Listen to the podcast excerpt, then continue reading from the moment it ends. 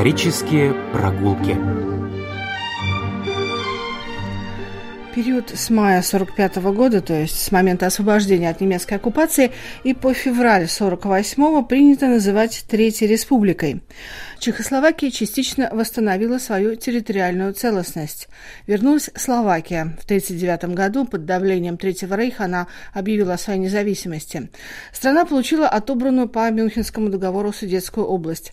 Однако под Карпатскую Русь, Карпатскую Украину присоединил к своей империи Сталин. Формально Чехословакия возвращалась к довоенным демократическим принципам. В Прагу из эмиграции вернулось правительство в изгнании во главе с президентом Эдвардом Бенешем, но на деле обстановка в стране уже имела мало общего с демократией. В рамках Национального фронта Чехословакии действовали четыре разрешенные партии, а оппозиции просто не существовало. Сегодня дни, когда разворачивались драматические события захвата коммунистами власти, называют концом послевоенной чехословацкой полудемократии. Плуралита nějaká nějaká tady byla, existovala svoboda. Был некий плюрализм, существовала свобода слова, хотя и в ограниченной форме. Никто не отваживался критиковать Советский Союз. Некоторые темы были практически табуированы. Однако политические партии издавали собственные газеты, которые ссорились, нападали друг на друга. Кинопромышленность контролировалась коммунистами.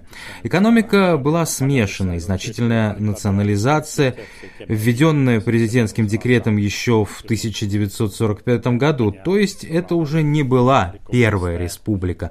Но по сравнению с последующей коммунистической диктатурой, это все же была демократия nebo dohodli diktaturu komunistickou, to opravdu demokracie pořád ještě byla. Объясняет сотрудник Института современной истории Академии наук Чешской Республики Олджих Тума.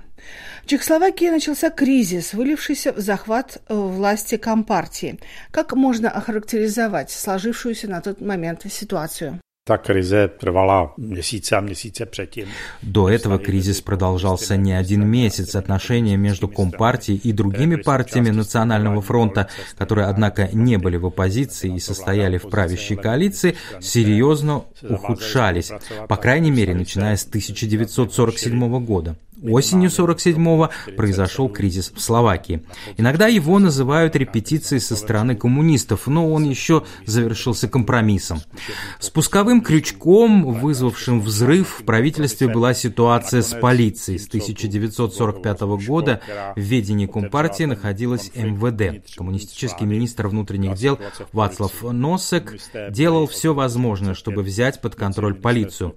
В то время уже некоторые составляющие полицейской системы работали исключительно на коммунистов. Передавали внутренние данные о других политических партиях, на политиков заводили сфабрикованные уголовные дела. Ситуация накалялась, и в этот момент стало известно, что министр внутренних дел сменил восьмерых крупных полицейских чинов в Праге, и была опасность, что он заменит их лояльными фигурами или членами Компартии. В правительстве появился антикоммунистический фронт, включая социал-демократов, которые в вопросах экономики и социальных проблем часто выступали на стороне коммунистов. Правительство постановило, что министр должен отозвать свой приказ об увольнении тех восьми полицейских. 17 февраля 1948 года на заседании кабинета глава МВД отсутствовал. Председатель правительства Клемент Готвальд пытался отговориться незнанием деталей проблемы. 20 февраля кабинет уже не собирался. Министры трех партий правящей коалиции, чехословацких социалистов, христианских демократов и словацкой демократической партии написали письмо председателю правительства, в котором указали, что решение о возврате сотрудников полиции – непременное условие, без выполнения которого они не могут принимать участие в работе кабинета. Готвальд им ответил новыми отговорками, мол, министр Носок болен и так далее, и министры подали в отставку. Этим латентный конфликт перешел в стадию правительственного кризиса, который очень быстро завершился полной победой коммунистов. Vládní krize, která skončila velice rychle úplným vítězstvím komunistů. Рассказывает историк Олджих Тума. Президент Эдвард Бенеш под давлением Компартии принял отставку министров коалиционного кабинета и не назначил новые выборы. Это проложило путь для Компартии к формированию однопартийного правительства. В стране шли многотысячные митинги и демонстрации, организованные Компартией. 25 февраля, выступая на Староместской площади, Клемент Готвальд начал свою речь со слов «Я как раз вернулся из Пражского града». В своей речи он сообщил, что президент принял требования коммунистов. Фраза «Я вернулся из Града», которая потом каждый год звучала по радио, а позже и из телеэкранов, стала своеобразным символом смены политического режима, который тогда установился в стране на 40 с лишним долгих лет. Коммунисты rozhodně nečekali na volby, komunisté hned druhý den Коммунисты, разумеется, не собирались ждать никаких выборов. На другой же день они организовали в Праге массовые манифестации. Выступая на Староместской площади перед 50-тысячной толпой, Готвальд заявил, что с реакционерами переговоры вести не будет. А из членов кабинета в отставку ушло только 12, то есть правительство может продолжить работу, и он дополнит его состав по собственному усмотрению. Podle svého uvážení. Тогда же Компартия приступает к созданию отрядов, известных потом как «Народная милиция», или, как их окрестила затем пропаганда, «Вооруженный кулак рабочего класса». Эти группы рабочих, формировавшиеся на крупных заводах Праги и Братиславы, обеспечили передачу власти коммунистам. А, при этом существование народной милиции не было никак закреплено законом, и эта милиция действовала просто по праву сильного. Еще до 25 февраля начались аресты политических оппонентов коммунистов и журналистов по заранее подготовленным спискам.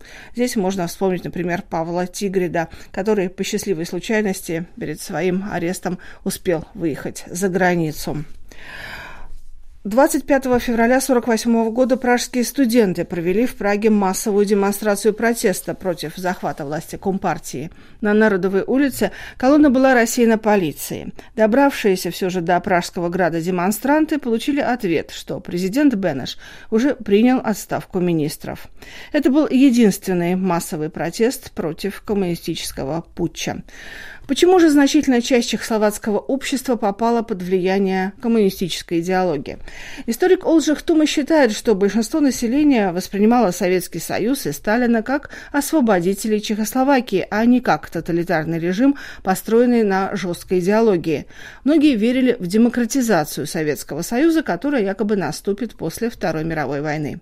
Компартия Чехословакии называла себя важнейшим элементом антинацистского сопротивления.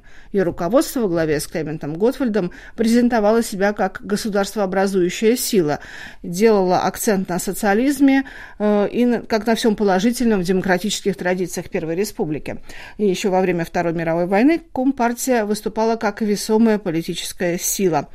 После победы с ней приходилось считаться. Вплоть до 1989 года Компартия Чехословакии представляла победоносный февраль, как его называли, как законную передачу власти. При этом сразу же после февраля в стране началось так называемое «третье сопротивление». Противники режима, осмелившиеся в той или иной форме сопротивляться диктатуре Компартии, рисковали на долгие годы потерять свободу или попасть на виселицу. На территории Чехословакии было создано в общей сложности 350 тюрем и лагерей.